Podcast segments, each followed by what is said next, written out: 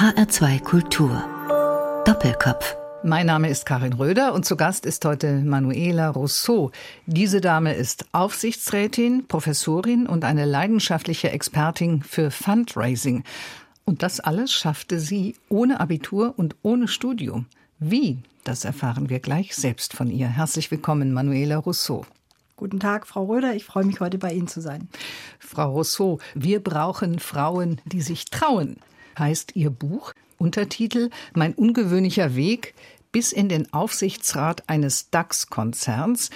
Im vergangenen Jahr sind Sie für eine fünfte Amtszeit von fünf Jahren gewählt worden in den Aufsichtsrat von Bayersdorf und Sie sind auch zur stellvertretenden Vorsitzenden gewählt worden. Herzlichen Glückwunsch. Vielen Dank, Frau Röder. Und insofern haben mir die Kollegen zum fünften Mal ihr Vertrauen geschenkt, über das ich mich natürlich ganz gewaltig freue. Vor 20 Jahren haben Sie Selbstmut gezeigt. Sie zogen als erste Frau in den Aufsichtsrat von Bayersdorf. Sind Sie bis heute die Einzige? Zum Glück nicht. Zum Glück nicht. Ja, es ist sogar ein sehr schönes Ergebnis. Mittlerweile sind von den zwölf Positionen, die dort im Aufsichtsrat besetzt werden, die eine Hälfte ist, äh, also wir sind paritätisch besetzt und die eine Hälfte wird von den Anteilseignern gestellt und die anderen sechs Kandidaten werden im Unternehmen gewählt. Ja. Und im April 2019 sind tatsächlich weitere zwei Frauen auf der Arbeitnehmerseite gewählt worden, so dass wir insgesamt jetzt 50 Prozent haben auf der Arbeitnehmerseite und insgesamt sind wir bei gut 40 Prozent mit fünf Frauen von zwölf Mandaten. Das ist ganz großartig. Das ist eine gute Verteilung, finde ich auch. 2015 kam es ja zur Quote Frauen in die Aufsichtsräte. Finden Sie richtig, dass diese Quote dann gesetzlich geregelt worden ist? Also ich finde es gut, dass der Frauenanteil definiert ist. Das Wort Quote ist etwas negativ belegt. Wir reden aber eigentlich über ganz was Normales, nämlich einen gleichberechtigten Anteil an Positionen, auch in Führungspositionen. Und es stimmt ja nicht, dass Frauen keine Führungskompetenz haben. Ganz im Gegenteil. Nee, wer behauptet und, das? Äh, es ist ein Erfolg, dass die Quote oder der Frauenanteil in Aufsichtsräten, der geregelt wurde, schon erreicht wurde in der kurzen Zeit. Und das macht mich äh, ein bisschen zuversichtlich, sobald wir gesetzliche Änderungen haben, dass dann auch etwas passiert. Ja, bisher hieß es ja oft, auch in anderen Führungspositionen, wir finden ja keine Frauen. War mhm. das auch eine Ausrede? In vielen Fällen? Also im Aufsichtsrat scheint es eine zu sein, weil ich habe noch nie so viele Kandidatinnen erlebt, die sich freiwillig gemeldet haben und sich als Kandidaten haben aufstellen lassen. Das hat die Quote bewirkt. Das Gegenteil ist, dass die Vorstandsquote eine freiwillige Quote ist. Und die wiederum dümpelt, kann man so sagen, noch immer bei 9 Prozent rum. Also mhm. freiwillige Quoten bewirken nicht das Gleiche wie festgelegte Quoten. Ja, das kann ich mir gut vorstellen. Manuela Rousseau, Sie sind Leiterin der Corporate Social Responsibility Abteilung bei der Bayersdorf AG in Hamburg. Welche Aufgaben übernehmen Sie da genau? Das ist einer der schönsten Jobs oder Aufgaben, die man haben kann. Ich habe das große Vergnügen, dass ich bei Bayersdorf die soziale Verantwortung trage, mhm. auch in der Gesellschaft zu unterstützen mit Geld, mit Volunteering. Volunteering meint Zeit, die Mitarbeiter in Organisationen einbringen oder auch Know-how, das wir haben, also Marketing, PA oder auch Fundraising. In Fundraising habe ich meine Professur. Also insofern kann ich Non-Profit-Organisationen beraten, unterstützen und auch finanziell Mittel zur Verfügung stellen. Das scheint Ihre Leidenschaft zu sein. Wir kommen in einer späteren Runde nochmal äh, auf dieses Thema zurück. Bayersdorf ist ein Konsumartikelhersteller. Ich glaube, das bekannteste Produkt ist Nivea. Manuela Rousseau ist zu Gast bei Doppelkopf in HR2 Kultur. Die Aufsichtsrätin bei Bayersdorf setzt sich seit vielen Jahren auch für Frauen in Führungsverantwortung ein, unterstützt unter anderem die Initiative Frauen in die Aufsichtsräte und das Netzwerk Zonta International, ein weltweiter Zusammenschluss berufstätiger Frauen in verantwortungsvoller Position. Wie sollten sich denn Frauen positionieren, um zu solchen Positionen zu kommen, Frau Rousseau? Die Frauen sollten sehr selbstbewusst für sich entscheiden, mit welchem Lebensmodell sie sich am glücklichsten fühlen, am wohlsten fühlen und einmal sagen, wie wichtig ist für mich Arbeit, welche Rolle soll Arbeit für mich spielen. Ich mag das Wort Karriere nicht so wahnsinnig gerne, weil das ist für mich verbunden mit Status und das war für mich nie eine Herausforderung, einen Status zu erzielen, sondern den Sinn, eine Aufgabe zu haben, die mich zufriedenstellt. Und wer gut drüber nachdenkt, was das in seinem Leben sein kann, das darf alles sein, von Familie, ja. über gemischte Form oder eben auch nur sich für den Beruf zu entscheiden. Mhm. Klare Entscheidung treffen, wohin soll mein Lebensweg gehen und den dann so konsequent wie möglich verfolgen. Mhm. Wohin soll mein Lebensweg gehen? Da sprechen Sie einen sensiblen Punkt an. Ich glaube, viele Menschen, nicht nur Frauen, gehen oft einen Weg, der aus irgendeinem Grund vorgegeben ist oder von außen an sie herangetragen wurden. Wir alle, wir alle haben Eltern hoffe ich mhm, jedenfalls, mhm. die uns etwas mit auf den Weg geben. Und häufig sind das allerdings auch Erwartungen, die nicht unsere eigenen sein müssen. Ich kann für mich sagen, dass ich mein Leben lang nach einem Bild gesucht habe oder an einem Lebensmuster gesucht habe, das meiner Persönlichkeit entspricht. Und wer von uns wäre nicht sehr, sehr zufrieden und glücklich, wenn man genau das für sich ja. erreichen kann? Was, was Schöneres kann man ja nicht erreichen, dass man sagt, ich bin zufrieden. Und wir dürfen alte Muster, die Eltern uns mitgegeben haben, durchaus in Frage stellen. Weil es sind wahrscheinlich viele gute Anregungen dabei, aber viele eben auch die unerfüllte Erwartung der Eltern waren, die sie uns versucht haben aufzudrücken wirken. Die darf man auch loslassen. Wir brauchen Frauen, die sich trauen. Frauen mit Mut, sagte Manuela Rousseau, meine Doppelkopfpartnerin heute in HR2 Kultur. Und zu diesem Mut gehört auch Risikobereitschaft, schreiben Sie in Ihrem Buch. Was meinen Sie mit Risikobereitschaft genau? Risikobereitschaft bedeutet, dass wir Frauen oder alle Menschen im Grunde dieses Risiko nicht scheuen sollten, weil Scheitern ist eben nichts anderes als ein Umweg, es beim ersten Anlauf nicht geschafft zu haben. Scheitern heißt nicht, wir persönlich sind voller Fehler und unfähig, diese Dinge, das, das meint ja. es überhaupt nicht, sondern ganz im Gegenteil, jedes Scheitern kann uns helfen, daran zu wachsen. Und dieses Risiko darf man mit Freude eingehen und sagen, ja, ich versuche es. Konkretes Beispiel von meiner, ich möchte das Wort ja Karriere ja nicht benutzen, also von meiner beruflichen Laufbahn ist schlicht, dass ich eine Aufsichtsratwahl 1994 ja. versucht habe, das erste Mal zu gewinnen oder überhaupt dabei zu sein. Und diese Wahl ist gescheitert. Aha. Ich war enttäuscht, bitter enttäuscht. Ich habe äh, Tränen geweint, weil ich so enttäuscht war.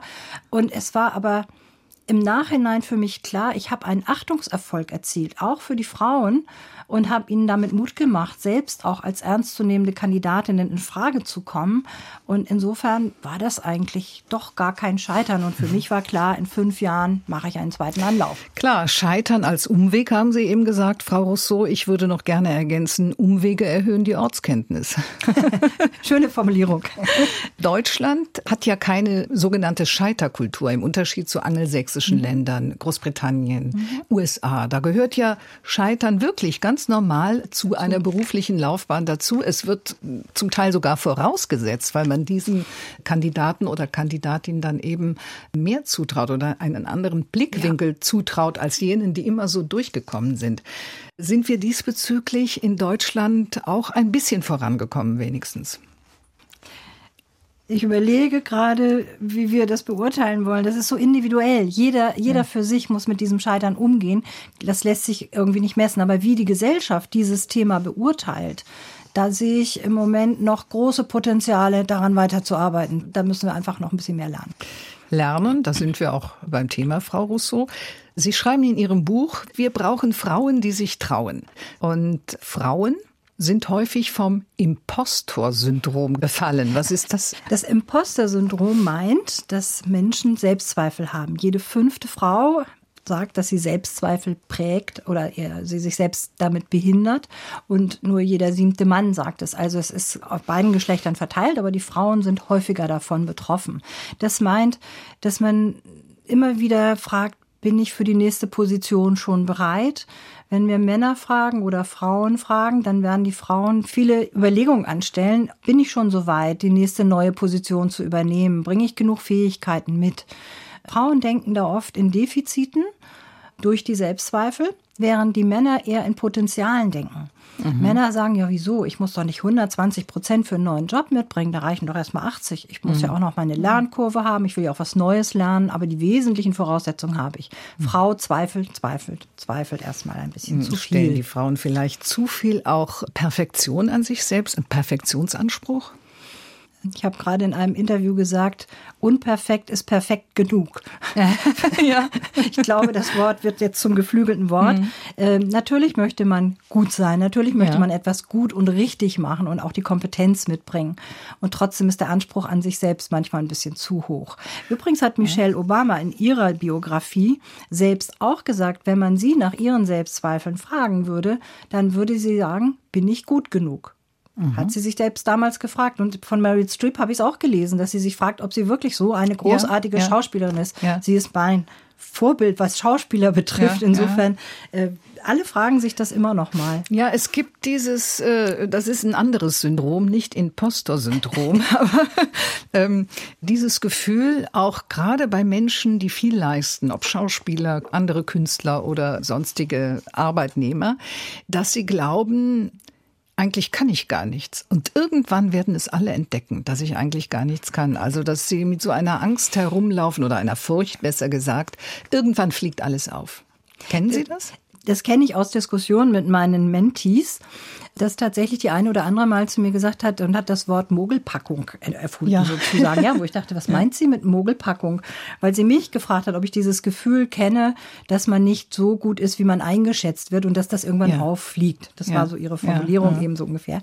Und ähm, ich frage dann gerne nach, warum ist das so? Warum seid ihr so zögerlich? Also es ist gar kein Grund vorhanden. Äh, nein, also Mogelpackung finde ich ist nicht die richtige Formulierung.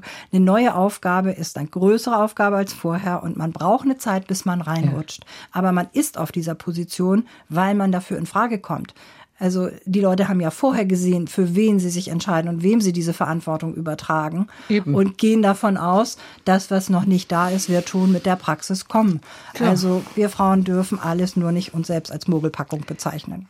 Manuela Rousseau war zunächst Dozentin und seit 2001 ist sie Professorin am Institut für Kultur- und Medienmanagement an der Hochschule für Musik und Theater in Hamburg. Schwerpunkt Fundraising Management und Public Relations. Heute ist sie Aufsichtsrätin von Bayersdorf und stellvertretende Vorsitzende des Aufsichtsrats. Im universitären Bereich sind Sie gelandet, Frau Rousseau, ohne Abitur und ohne Studium.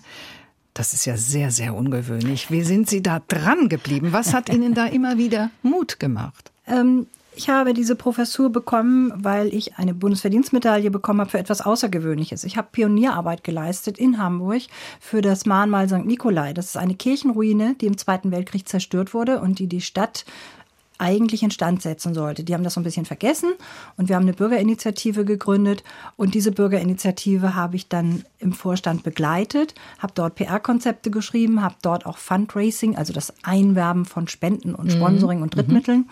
vorangetrieben und Ergebnis, nach sieben Jahren hatten wir 14 Millionen Mark eingesammelt und wer immer Hamburg besucht, kann sehr gerne an dieses Mahnmal fahren und sich das Museum anschauen, den Glockenturm anschauen oder auch mit dem Fahrstuhl mal rauffahren. Das hat den Präsidenten der Hochschule für Musik und Theater beeindruckt, weil er gerade einen neuen Studiengang gegründet hatte, in dem er seinen Studierenden als Kulturmanager das Einwärmen von Drittmitteln auch vermitteln musste. Und damals gab es noch keine Fundraiser. Das war noch gar kein Berufsbild in den 80er Jahren. Und ich habe in dem Fall an dieser Hochschule angefangen, erst über dieses Erlebnis zu äh, berichten als Dozentin, habe dann aber auch angefangen, ein Lehrbuch dazu zu schreiben und wurde dann von dem Präsidenten nach acht Jahren, glaube ich, gefragt, ob ich mir vorstellen könnte, tatsächlich ein Lehrgebiet aufzubauen äh, in diesem Bereich. Und das wiederum ist dann mit dieser Professur verbunden. Frau Professor Rousseau. Später haben Sie sich, nach vielen, vielen Jahren, habe ich in Ihrem Buch gelesen, dann auch hier und da mal geoutet. Also wenn gefragt wurde zum Beispiel, was haben Sie denn studiert? Da haben Sie gesagt, ich habe ja gar nicht studiert. Wie waren die Reaktionen der anderen?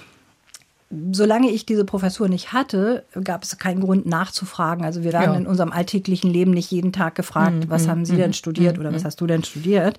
Wenn man sich vorstellt oder wenn man vorgestellt wird als Frau Professor, dann ist die Frage naheliegend, was ja. haben Sie studiert?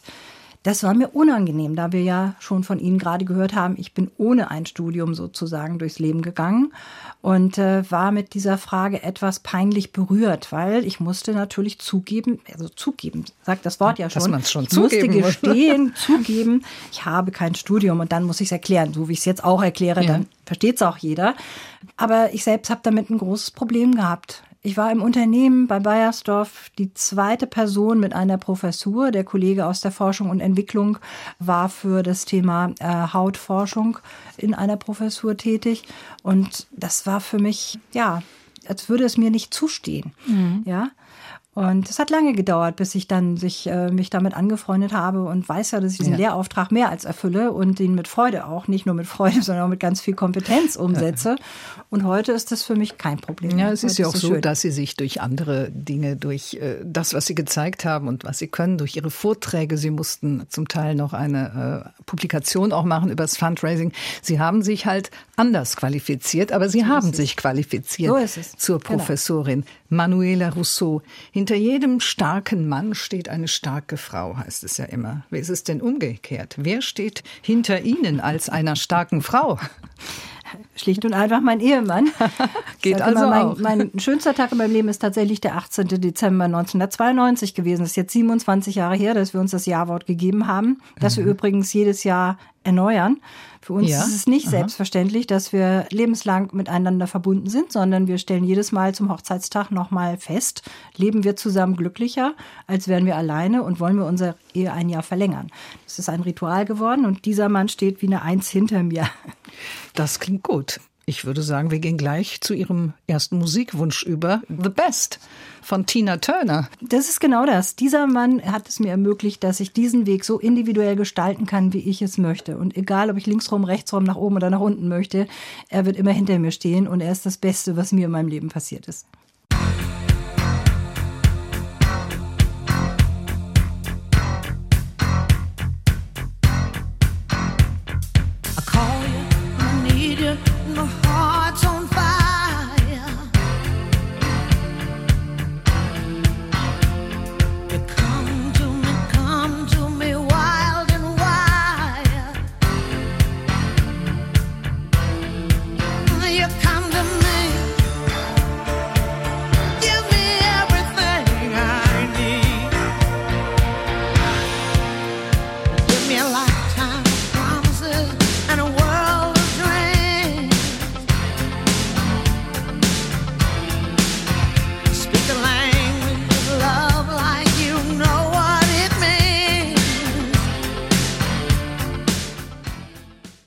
Turner, auch eine mutige Frau, die sich von Rückschlägen nicht hat abschrecken lassen. Wir brauchen Frauen, die sich trauen, Frauen mit Mut. Das ist auch das Credo der Dame, die sich diese Musik von Tina Turner ausgewählt hat, The Best. Sie heißt Manuela Rousseau. Also ein klingender Name, Frau Rousseau. Haben Sie etwas zu tun mit dem Pädagogen und Universalgelehrten Jean-Jacques? Eine Frage, die mir oft gestellt wird, die ich in zwei Richtungen beantworten kann. Erstens, die Familienforschung, mit der ich versucht habe, es rauszufinden, hat noch nicht zum Ergebnis geführt. Das liegt aber daran, dass ich etwas mehr Zeit in die Aufgabe auch investieren müsste. Die ja. hatte ich bisher nicht. Meinem Bruder habe ich gesagt, als sein erster Sohn geboren wurde, könntest du den Jean-Jacques nennen? Dann kann ich die Frage in Zukunft mit Ja beantworten. und ja. Ja, meine Schwägerin hat uns ein bisschen für verrückt erklärt und mein Bruder hat sich aber durchgesetzt. Äh, dieser Mensch heißt Jean-Jacques Rousseau. Rousseau, also mit dem Rufnamen Marcel Jean-Jacques Rousseau. Ja. Das war der Kompromiss.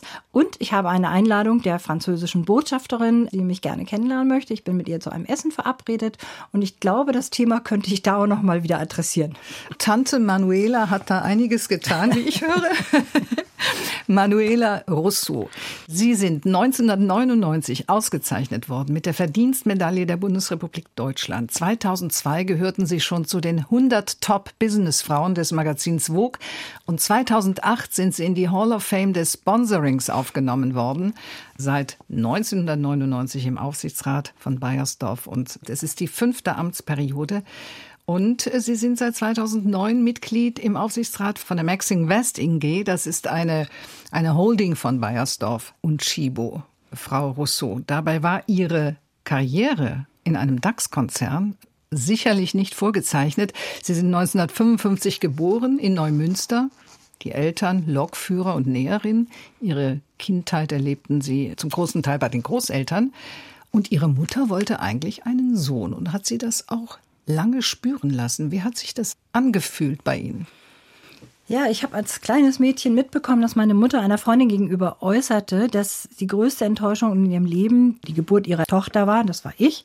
Insofern war das schon ein Satz, der das Leben beeinflusst, das stimmt sie hat diesen Satz auch immer wiederholt, weil es ihre Grundüberzeugung war. Mhm. viele Jahre später habe ich dann mit ihr sehr intensive Gespräche geführt und auch verstanden, dass sie sich selbst als Mädchen abgelehnt hat. Sie ist in einem Umfeld groß geworden mit Jungs, die immer mehr Verantwortung hatten als die, die Schwestern, als die Mädchen. Und sie mochte diese Rolle Mädchen an sich selber nicht das hat sie unreflektiert weitergegeben. Also zu verstehen, dass das, was meine Mutter als Aussage getätigt hat, gar nicht so wahnsinnig viel mit mir zu tun hatte, sondern mit ihren Erfahrungen, hat es für mich relativiert. Der Weg war lang dahin, aber daraus habe ich rausgenommen, dass es sehr gut ist, wenn man sich damit beschäftigt, das haben wir eben schon ganz kurz angesprochen, ja, mhm. mit welchen Mustern man groß wird oder mit welchen Glaubenssätzen mhm. man in die Welt entlassen wird und sie einfach nicht unreflektiert anzunehmen, sondern immer mal wieder hinter die Kulissen zu gucken, was sind die Gründe und was brauche ich, damit es mir gut geht.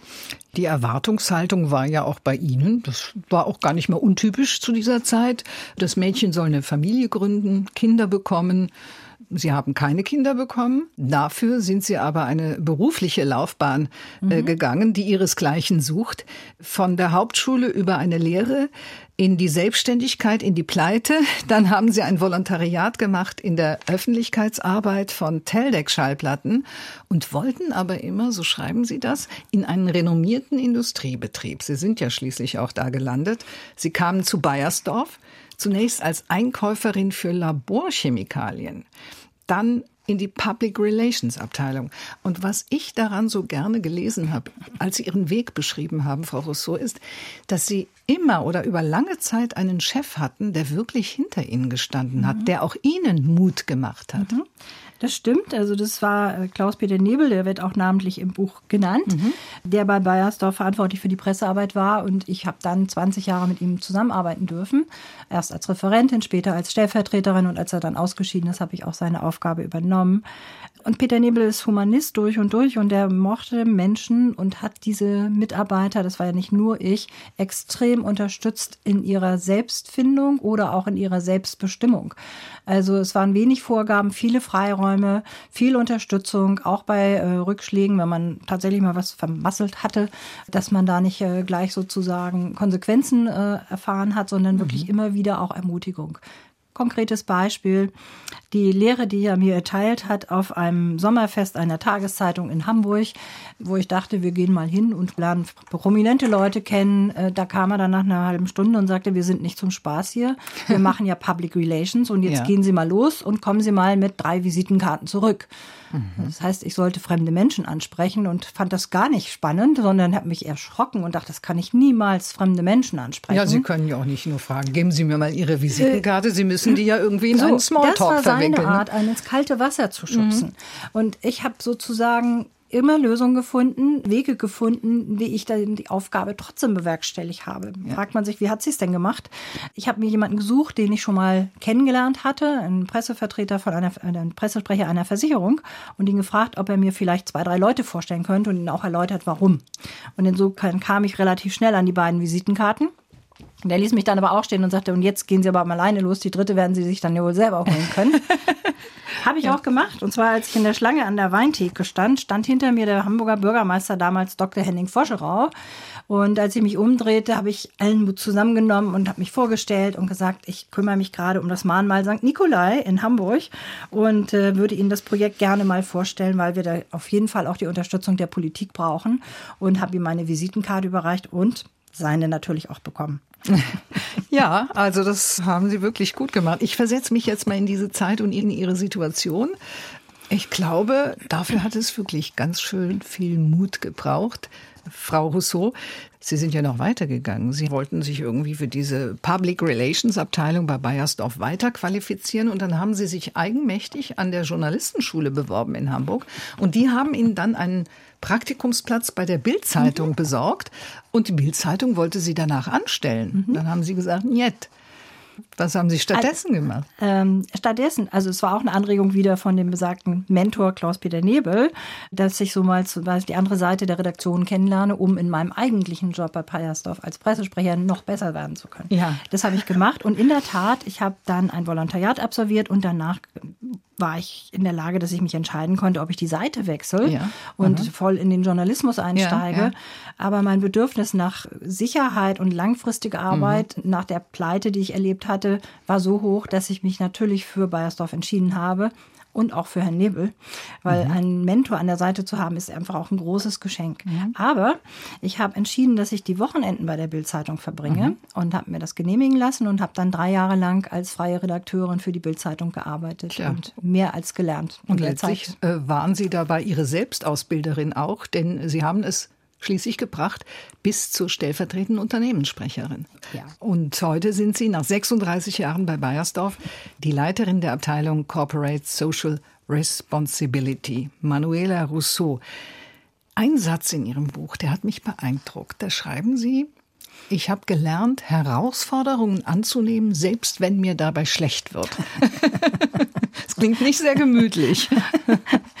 Was ich damit sagen möchte, ist, dass wir alle Grenzen kennen, wo das Innere, die Angst größer ist als die Chance, wenn wir es bewerten. Und es ist schön, wenn wir sozusagen erkennen, dass wir nur wachsen, wenn wir uns aus unserer Komfortzone immer wieder auch einmal herausbegeben. Da schließt sich der Kreis. Natürlich kann ein Mut, sich aus einer Komfortzone herauszubewegen, auch zum Scheitern führen. Aber eine Weiterentwicklung funktioniert nicht, wenn ich immer an einer Stelle stehen bleibe. Ich muss schon den nächsten Schritt gehen, ihn wollen und auch das Risiko in Kauf nehmen, dass es Ja. schief geht. Ja. Nur dann kann ich auch sozusagen Erfolg haben. Also sichtbar sein, hörbar sein. Ähm, Sie beschreiben da eine Situation noch im Aufsichtsrat oder schon im Aufsichtsrat war das, wo Sie ähm, eine Sache nicht ganz verstehen oder nicht ganz nachvollziehen können. Und es hat auch wirklich Mut erfordert, diese Frage zu stellen. Und Sie waren die Einzige, die diese Frage gestellt hat, während all die Männer um Sie herum dann hinterher in der Kaffeepause zu Ihnen gesagt haben, ehrlich gesagt, ich habe das auch nicht richtig verstanden. Und dann wurde der Sachverhalt erklärt. Ja. Also Das merke ich, je mehr Frauen wir sind, jetzt sind wir ja fünf schon mittlerweile im Aufsichtsrat, dass die Diskussionen offener werden, dass die Hemmschwelle, auch Defizite mal zuzugeben. Ich habe vorhin gesagt, Männer denken in Potenzialen, Frauen Ja, in Defiziten. Offensichtlich merkt man das dann auch in dieser Sitzung, wenn etwas nicht wirklich verstanden und durchdrungen wurde, dass dann auch mal eine Frage gestellt wird, die durchaus durchblicken lässt, dass man etwas nicht verstanden hat. Also man kann sie sehr direkt stellen und sagen, ich habe das nicht verstanden. Oder man kann nochmal nachfragen und merkt aber an der Frage schon, dass jetzt alle im Raum wissen, man hat es doch noch nicht verstanden. Da haben wir Frauen nicht so ein großes Problem mit. Wir können diese Frage stellen, weil für mich persönlich kann ich sagen, wenn ich eine Verantwortung übernommen habe, dann muss ich auch wissen, auf welcher Grundlage ich diese Entscheidungen treffe. Und das geht nur, wenn ich sie durchdrungen habe und wirklich komplett verstanden habe. Sonst möchte ich nicht über die Vorstandsvergütung entscheiden, wenn ich nicht weiß, wie sie sich zusammensetzt und warum sie sich in dieser Form zusammensetzt. Es gibt ja da die verschiedenen Erwartungshaltungen. Sie sprachen eben schon darüber, die Muster, die uns äh, mitgegeben werden in der Kindheit, die sogenannten Glaubenssätze, die Erwartungshaltungen an Mütter. Kinder gehen vor, die gehen aber immer vor, auch bei berufstätigen Frauen, das ist ja klar. Dann aber gleichzeitig die Einschätzung, von Müttern zum Beispiel, und ich glaube, das ist heute immer noch so wie vor 30 Jahren, oh, die sind aber nur eingeschränkt einsatzfähig. Denn im Zweifelsfall steht bei denen nicht das Unternehmen an erster Stelle, sondern die Kinder. Sind denn Unternehmen inzwischen nicht auch angehalten, eben genau diese Situation aufzugreifen und für Mütter eine entsprechende Situation zu schaffen? Die hat Bayersdorf tatsächlich schon 1911 geschaffen. Das Ah. ist sensationell, ich weiß. Ja. Aber die Firmengründer haben 1911 Stillstuben für ledige Mütter eingerichtet. Mhm. Sie haben später 1936 den ersten Betriebskindergarten in Deutschland, ich denke, er war der erste, gegründet. Und wir haben natürlich heute Arbeitsmodelle, die eine ganz andere Flexibilität erlauben. Ich möchte hervorheben unser Job-Sharing-Modell. Das ist mehr als Teilzeit. Jeder Mitarbeiter kann sich freiwillig in einer Plattform, elektronischen Plattform melden und sagen, ich möchte gerne eine andere Arbeitszeit. Ich suche einen Partner, der mit mir diesen Job teilen wird. Und wir haben Modelle, im Moment sind es, glaube ich, 40 auch Führungsteams, also eben nicht nur auf dem Level unter der Führung, auch 40 Teams, die tatsächlich sich ihren Job teilen. Das entspannt die Mütter ungemein. Ja. Weil wenn die eine reinkommt, geht die andere raus. Aber sie sind auf einem Job, das heißt, sie haben auch nur eine Mailadresse und sie sind eng in der Abstimmung, auch wie sie ihre Teams führen. Und es funktioniert. Also wir versuchen schon, uns sehr viele Lösungen zu überlegen, wie wir den Müttern helfen. Und äh, es ist schön, dass wir das aus der Tradition heraus weiterentwickeln dürfen. Ja, davon ganz abgesehen, bringen Mütter ja auch eine ganze Menge Ressourcen mit, die in jedem Unternehmen zu gebrauchen ja. sind, wenn auch auf indirektem Wege. Ja. Aber irgendwo kommt es ja dann an, die Erfahrungen, die sie tagtäglich zu Hause auch genau. machen. Ja, und es gibt gemischte Teams, das ist nachgewiesen in verschiedenen Studien, die sind viel erfolgreicher, machen deutlich mehr Gewinn, je höher der Anteil an Frauen in diesen Teams ist. Also bei 30 Prozent Quote oder Frauenanteil ja. nimmt der Umsatz bis zu 15 Prozent zu. Das hat eine Studie in Washington gerade ergeben, bei 90 Unternehmen, glaube ich, oder in 90 Ländern mit 20.000 Unternehmen. Und das müsste doch eigentlich alles äh, sozusagen beschleunigen, wenn das so ist. Ein wirtschaftlicher Faktor, der so stark ist, den muss man doch ja, berücksichtigen. Rein aus wirtschaftlichen Gründen ja, schon genau. interessant sein. Woran liegt denn das, dass Frauen so viel mehr Umsatz schaffen? Ähm, weil, weil mehr Gedanken reinkommen, andere Gedanken reinkommen, neue Ideen. Es ist eine andere Kreativität da, um neue Wege zu gehen. Das gemischte ja. Doppel, das ja. macht die Stärke aus. Und ich wünsche mir wirklich auch, dass, ich sag manchmal, Teilzeit männlicher wird, damit das Stigma von Teilzeit rausgeht und dass wir endlich gesellschaftliche Formen finden, die es ermöglicht, dass Väter sich um ihre Kinder kümmern und um Pflege der Eltern kümmern, genauso selbstverständlich wie Frauen. Das muss natürlich das Paar miteinander aushandeln und die Gesellschaft muss die richtigen Rahmenbedingungen zur Verfügung stellen. Deswegen habe ich auch dieses Buch geschrieben, weil ich ahne, was das für ein großes gesellschaftliches Zukunftsthema ist das wir da vor uns haben. Und dieses Buch heißt Wir brauchen Frauen, die sich trauen. Mein ungewöhnlicher Weg in den Aufsichtsrat eines DAX-Konzerns. Professor Manuela Rousseau, Sie sind stellvertretende Vorsitzende des Aufsichtsrats dieses DAX-Konzerns, nämlich bei Bayersdorf. Und Sie hatten eben vom gemischten Doppel gesprochen. Das praktizieren Sie ja auch zu Hause. Ihr Mann, der jeden ihrer Wege bisher mitgegangen ist. Aber dennoch kann ich mir vorstellen, Gibt es bei Ihnen zu Hause keine Langeweile, wo Sie sich mal entspannen könnten. Wie stellen Sie den Ausgleich her, die Balance zwischen Arbeit und Leben, wie es so schön heißt? Ähm, erstens lese ich wahnsinnig gerne. Ich kann überall lesen, wo ich gerade gehe und stehe, wenn ich nicht meinen Computer anschmeiße und mobil arbeite. Also auch wenn ich viel unterwegs bin, kann ich in der Zeit immer auch lesen, was mir viel Freude macht. Die gemeinsamen Hobbys sind tatsächlich Reisen. Also die sechs Wochen Jahresurlaub, die jeder von uns hat, werden dann schon auch in fremden Ländern verbracht, einfach um neue Kulturen kennenzulernen. Die Japan Japanreise im letzten Jahr gehörte sicherlich zu einem der ganz großen Highlights, um ganz andere Kulturen mal reinzuschnuppern. Dann sind wir damit bei der nächsten Musik. Ein Titel von Mark Foster. Der heißt Chöre. Was steckt hinter diesem Wunsch? Mm, dieser Text habe ich gelesen, hat Mark Foster für seine Schwester geschrieben, die immer wieder mal zögert und sehr viele Selbstzweifel hat. Und äh, eine, eine Zeile daraus heißt, komm mal raus aus deiner Deckung.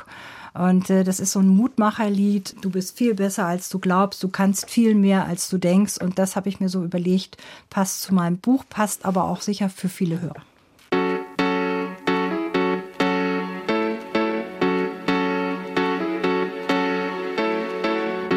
Warum machst du dir einen Kopf? Wovor hast du Schiss? Was gibt's da zu grübeln? Was hast du gegen dich? Ich versteh dich nicht. Immer siehst du schwarz und bremst dich damit aus. Nichts ist gut genug, du haust dich selber raus. Wann hörst du damit auf?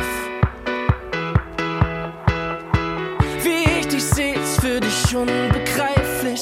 Komm, ich zeig's dir. Ich lass Konfetti für dich regnen. Ich schütt dich damit zu, ruf deinen Namen aus allen Boxen. Der beste Mensch bist du, ich roll den roten Teppich aus. Durch die Stadt für mich. Und die Chöre singen für dich. Passt. Chöre heißt dieses Lied von Mark Foster und gewünscht hat es sich Professor Manuela Rousseau. Heute ist sie zu Gast bei Doppelkopf in HR2 Kultur. Ihr Buch heißt Wir brauchen Frauen, die sich trauen. Und da geht es unter anderem darum, die Frauen brauchen auch Mut. Zum Beispiel Mut, solidarisch zu sein, solidarisch mit anderen Frauen. Wie genau meinen Sie das? Es gibt ein Zitat von Madeleine Albright, das heißt, im Himmel ist ein Platz in der Hölle frei für Frauen, die andere Frauen nicht unterstützen. Ich mhm. mag dieses Zitat sehr. Und für mich ist es ein Mantra. Für mich ist es als Frau, die Einfluss hat an einer entscheidenden Stelle, selbstverständlich zu schauen, wer ist geeignet, wen kann ich vielleicht für eine Position im Aufsichtsrat oder im Vorstand auch empfehlen. Das heißt, ich bin immer unterwegs und spreche mit vielen Frauen, aber auch mit Headhuntern, Headhunterinnen, um zu wissen, wen kann ich selber sozusagen auch vorschlagen. Mhm. Ähm, und auf der anderen Seite, die Mentoring-Programme sind eine andere Form von Solidarität, wo ich jungen Frauen einfach die Erfahrung geben darf, die ich gemacht habe und sie auch bestärken darf und ermutigen darf, ihren Weg zu gehen und bekomme sehr viel Vertrauen auf dieser Ebene auch, was, mhm. was mich sehr freut. Ja, manche Männer verwirrt das. Viele von ihnen sagen ja, Solidarität unter Frauen gibt es nicht. In Wirklichkeit sind sie ja Konkurrentinnen wegen eines Mannes womöglich noch. Also ich glaube, das können wir nun wirklich ins letzte Jahrtausend verfrachten, oder was? Das hoffe ich auch. Manuela Rousseau. Frauen brauchen auch den Mut, sinnhaft zu sein, schreiben Sie in Ihrem Buch. Und ähm, da geht es um ein sogenanntes Ehrenamt. Sie hatten eben von sich selbst erzählt. Sie waren in der Initiative Rettet die Nikolaikirche und Sie haben noch viele, viele andere Ehrenämter mhm. übernommen und ähm, sind dort in den Vorstand gegangen, in den Vorstand auch deswegen, um was ausrichten zu können. Also das Thema Macht kommt mit Ihnen ganz anders daher, als man es so gewohnt ist. Also offensichtlich nutzen Sie auch Macht, um sich für etwas einzusetzen ich nenne das ja gerne Einfluss äh, nehmen und was bewirken und verändern. Das ist einfach, wenn man eine Funktion hat, die ähm, Hebel gibt oder Macht gibt, dann kann man tatsächlich auch Dinge bewegen. Und das ist meine Antriebsfeder.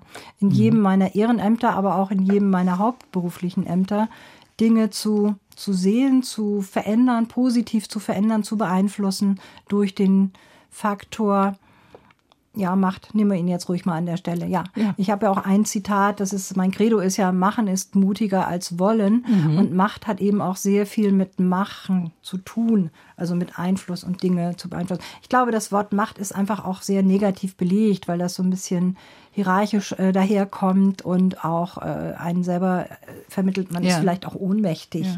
Deswegen ja. hadere ich so ein bisschen mit dem Begriff und versuche ihn positiv zu beleben, indem ich sage, machen ist Einfluss nehmen. Und das macht mir Spaß.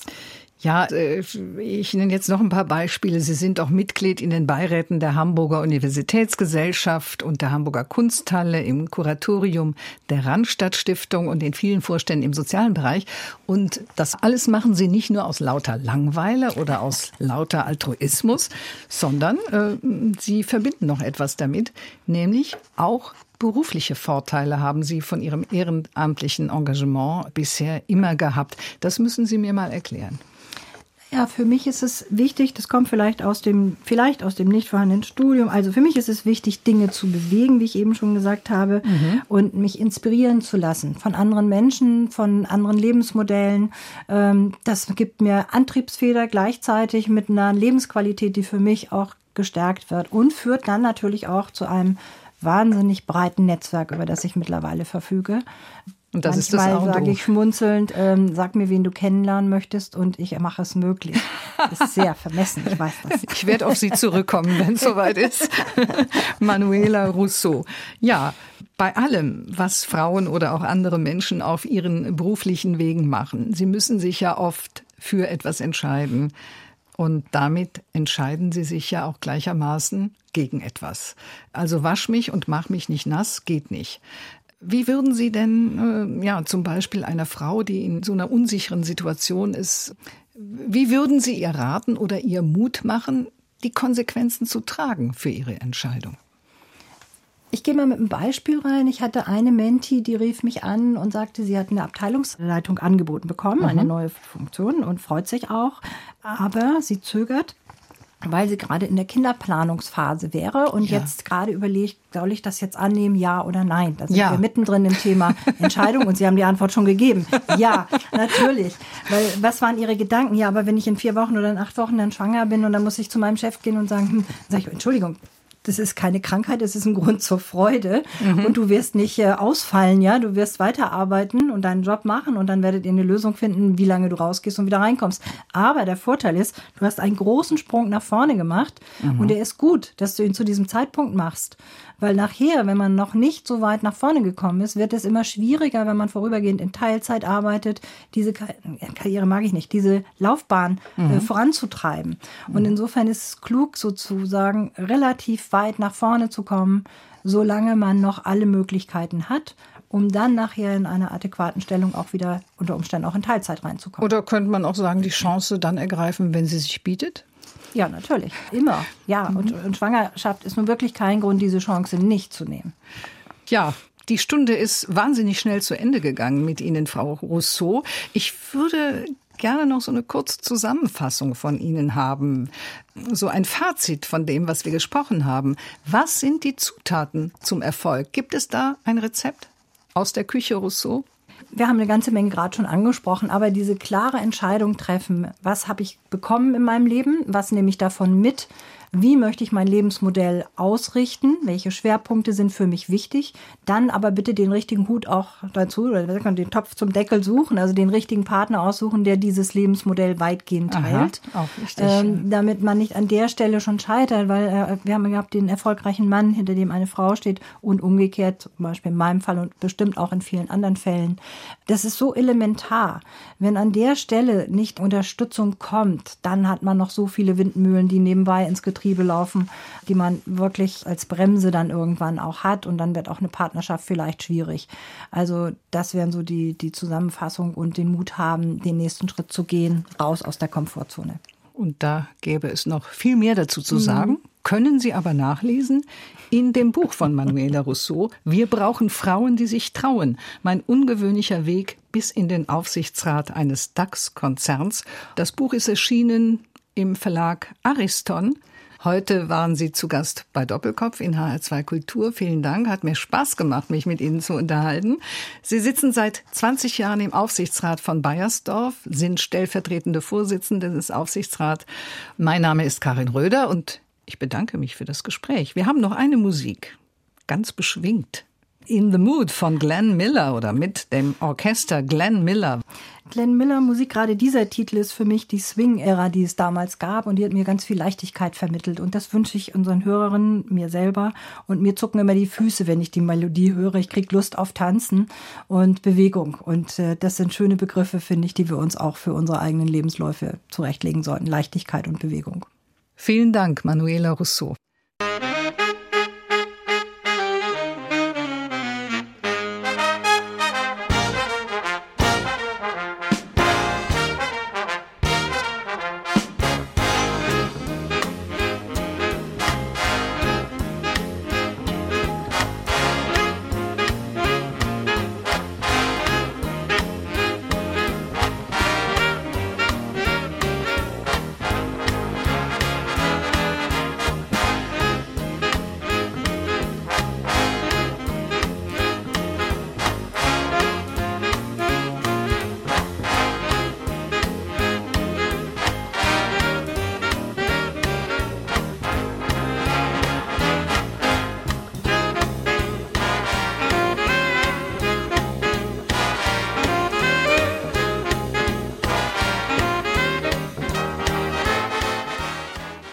War HR2 Kultur Doppelkopf. Aus urheberrechtlichen Gründen müssen wir Musiktitel in unserem Podcast-Angebot ausblenden. Weitere Sendungen, die Sie jederzeit hören können, finden Sie auf hr2.de